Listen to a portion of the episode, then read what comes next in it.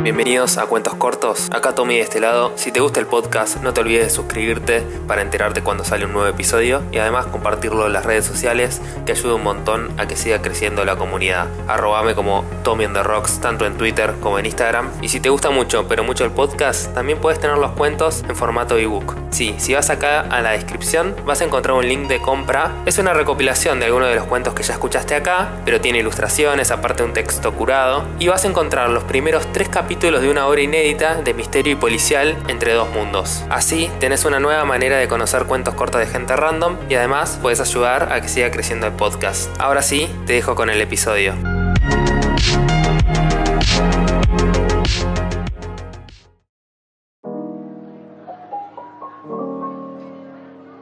En medios de transporte. Ese día empecé tarde. ¿Viste cuando te quedas dormido y te sale todo al revés? Fui a duchar y no salía agua caliente. Por alguna razón no encendía el calefón. Iba a tener que hablar con el encargado del edificio más tarde. Me terminé duchando con agua helada y afuera hacían menos 5 grados. Esa misma noche leí en Twitter una noticia que decía que había sido el día más frío del año. Pero no fue solo eso. Además se me quemaron las tostadas. Las terminé raspando para sacarle la parte quemada. Realmente ese día arrancó como uno de esos días que te dan ganas de no salir de la cama y quedarte viendo alguna película. Esas películas que ya viste mil veces y te sabes todos los diálogos, como Volver al futuro.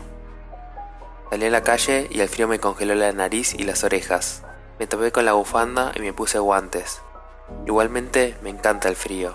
Lo prefiero mil veces al calor insoportable en la ciudad. El verano fue hecho para estar de vacaciones y no rumbo al trabajo en un medio de transporte repleto de gente.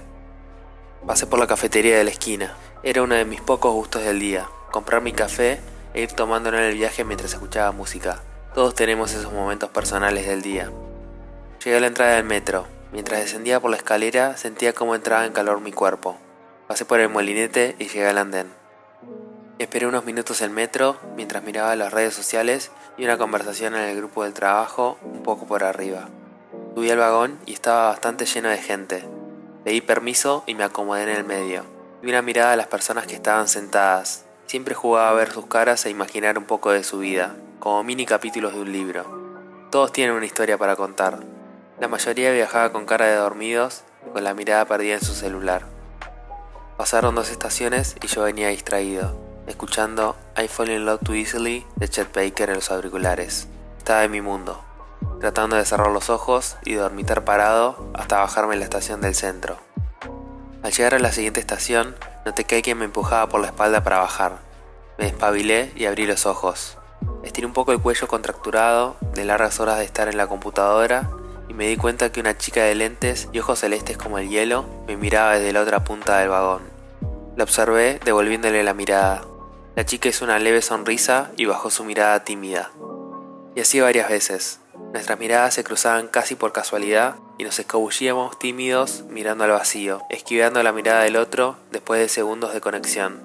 A mí me parecían siglos. El tiempo se frenaba por un instante con cada mirada. Enamorarse en medio de transporte. Son enamoramientos que duran un par de estaciones de metro, a veces un par de canciones de una playlist.